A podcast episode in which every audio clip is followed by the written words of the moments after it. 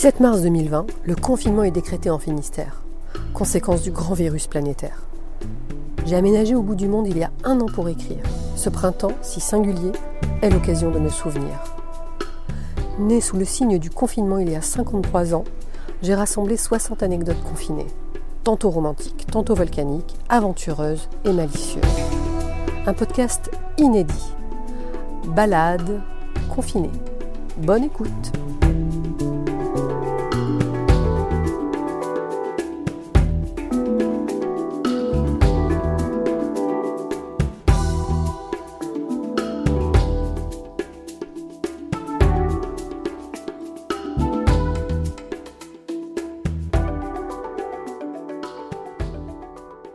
Épisode 18. Confiné à la compta. Tout compte fait, cette ambiance industrielle me convient. Je suis bien plus souvent dans les centres de tri à comprendre le fonctionnement des machines que dans un bureau ou une salle de réunion, même si à l'époque, cela n'est pas institutionnalisé. Avec l'école bleue, je me sens à l'aise. Réminiscence des lectures magazines que mon père ramenait, éparpillées entre les dossiers top confidentiels défense qui ont nourri mon imaginaire. Quand il rentrait, je me précipitais vers sa mallette. J'attendais quelques instants, que plus aucun regard ne m'épie, et j'ouvrais son attaché case, fasciné par la mention au tampon rouge. Mon goût pour le top secret date-t-il de ces instants de cœur battant? J'en ai consumé des hypothèses et de petites théories fumeuses, mettant en parallèle les missions en sous-marin nucléaire de défense dans une mer quelconque du globe, avec un Boeing explosant en plein vol ou un Concorde qui défaille. Désormais, il n'est plus question de conjecture. J'appréhende le travail des cols bleus et des machines qui traitent et trient le courrier avant que les facteurs en assurent la distribution. Je n'y mets pas encore d'affect et quand je rentre le soir chez moi, sans avoir concédé la moindre minute supplémentaire au boulot, il est temps de me rafraîchir et de me changer. Quelqu'un m'attend forcément quelque part. La ville la nuit, je trouve ça beau à l'époque, au moins autant que Richard Bourringer. Paris la nuit abrite ma liberté.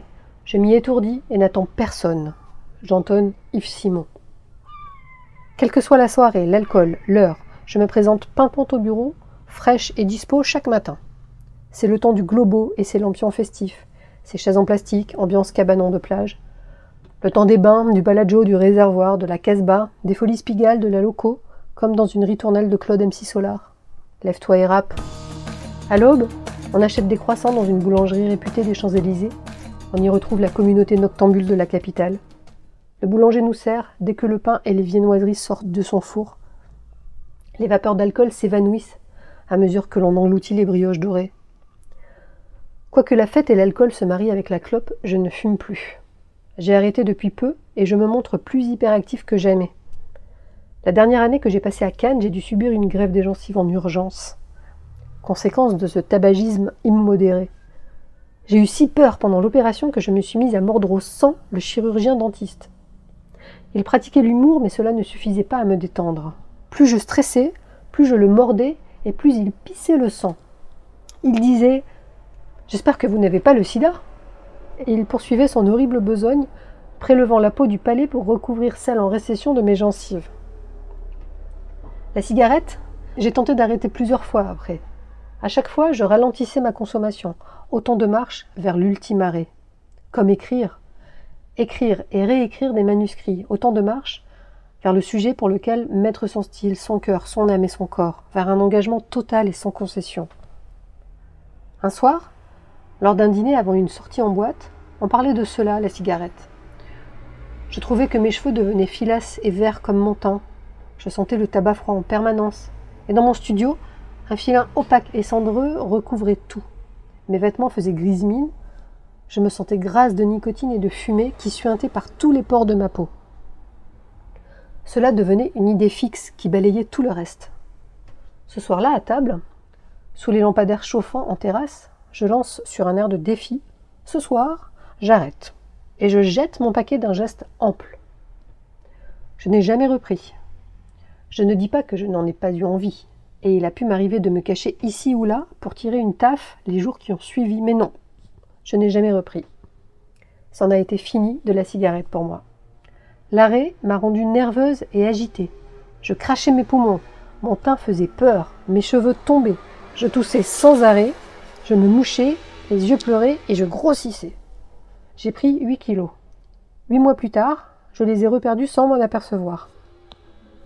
Mes cheveux étaient redevenus épais et soyeux, ma peau avait repris l'aspect d'une prépubère, mes yeux scintillaient. J'avais retrouvé un odorat et un goût perdu. Bientôt, j'allais aussi arrêter l'alcool, que je n'avais jamais vraiment aimé au demeurant. Les cocktails, le whisky coq, le Belize, le ginto, le gin fizz, terminé. L'odeur d'hier m'incommode encore aujourd'hui. Au début, sans tige, dans les boîtes, les restos, les bars, les cocktails, les soirées, je ne sais pas quoi faire de mes mains. Comme si une loupe grossissante me les révélait, une excroissance. C'est embarrassant, des mains inutiles. Je regrette ce geste glamour des femmes qui fument avec aisance et rejettent leur fumée avec talent, de leurs mains longues et de leurs silhouettes gracieuses. Je ne peux tout de même pas reprendre pour la beauté du geste. J'en suis là, à titre personnel, avec ces atermoiements-là, ces méandres existentiels. Je commence à bien gagner ma vie, j'ai identifié mes magasins de vêtements, rue de Passy. Chaque nouvelle étape de l'existence n'est qu'une expérience. Peu de ces expériences se renouvellent et se pérennisent comme un nouveau produit sorti des laboratoires RD d'une entreprise. Une observation territoriale permet de savoir si l'industrialisation se justifie, si une déclinaison au national peut s'envisager. Ou non. Se trouver prend du temps. En l'occurrence, je ne suis plus hippie. Pas encore moi-même, et pour l'heure, je m'évertue à incarner le style Tara Jarmon et les petites. Je porte un manteau vert sapin éclatant, des jupettes roses et jaunes et des bottes à lacets. Il reste un peu de Elsa en moi. Je souris toujours, la vie est agréable et fantaisiste, sans routine ni monotonie, sans stress, sans projection d'aucune sorte. Et je m'applique à la consumer. Donc à titre personnel, j'ai arrêté de fumer de boire. La journée, je communique zone silique de Ringis ou dans les centres de tri avec les agents de maintenance du courrier. Et la nuit, je me défoule en discothèque. Dans mon studio à Boulogne, j'y passe en coup de vent.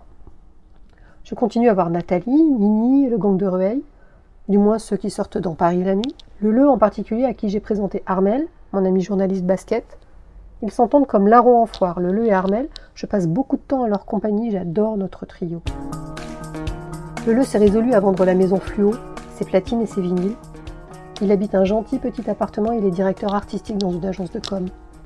Le Le et moi, on a toujours été à la convergence de trucs, de gens, d'idées, de tests, partout et nulle part, sorte de dénominateur commun sans pour autant être dans le consensus, présent et absent, incarné et détaché. Nous sommes nés à quelques jours d'écart et décidément le verso présente bien des similitudes.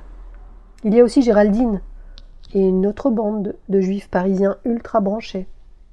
Et bientôt cet autre cercle encore très différent, autre sphère relationnelle, institutionnelle, politique et mondaine, celle de Pierre à la tête de l'agence qui accompagne Sompost. Je n'ai pas de petits copains, je n'ai pas le temps et je n'y pense pas. Pas même le flirt d'un soir. Je me dis que mon quota est peut-être arrivé à expiration. Peut-être ai-je trop batifolé. Mon tour est passé, m'en fiche. Mes amis sont bien plus essentiels. Sans eux, vivre m'effraie. Un lundi, Daniel présente Christophe, Christophe P, en comité de direction, le comptable qu'il vient de recruter. Il aura en charge les budgets des directions fonctionnelles de Sompost, donc la mienne, la com. Frais diplômé d'Assas, il s'affiche dans un costume trop chic, gris perle, sans faux plis, une chemise blanche cravate, des westons reluisants, le teint blafard, les yeux vides de sens, d'un bleu délavé, le cheveu court et d'un blond du même délavé, de grosses joues. Il commence toutes ses phrases d'un ton sentencieux par fondamentalement je. Il s'écoute parler d'une voix blanche. Il conduit un cabriolet argenté, une MG toute neuve, dans laquelle on aperçoit son sac de golf et ses clubs luxueux. Il m'insupporte d'emblée. Neutre, corseté, insipide, sous ses dehors trop opulents. Il se dit que son père est l'une des dix plus grosses fortunes de France. J'ignore tout de ce qui va advenir, bien entendu, et on me préviendrait, je n'y croirais pas. D'ailleurs, on m'a prévenu. Tout le monde même. Oui, tout le monde m'a prévenu, et je n'y ai pas cru. La première personne à m'avoir mise en garde, cette voyante, Arlette, je n'ai rien écouté, ni personne, et Christophe P. va me conduire aux enfers.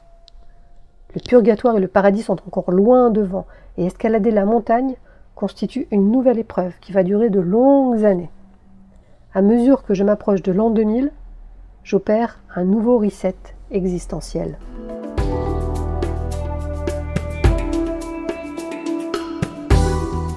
Balade confinée est une création originale de Isabelle Kevorkian, musique et arrangement par Emmanuel Dupuis.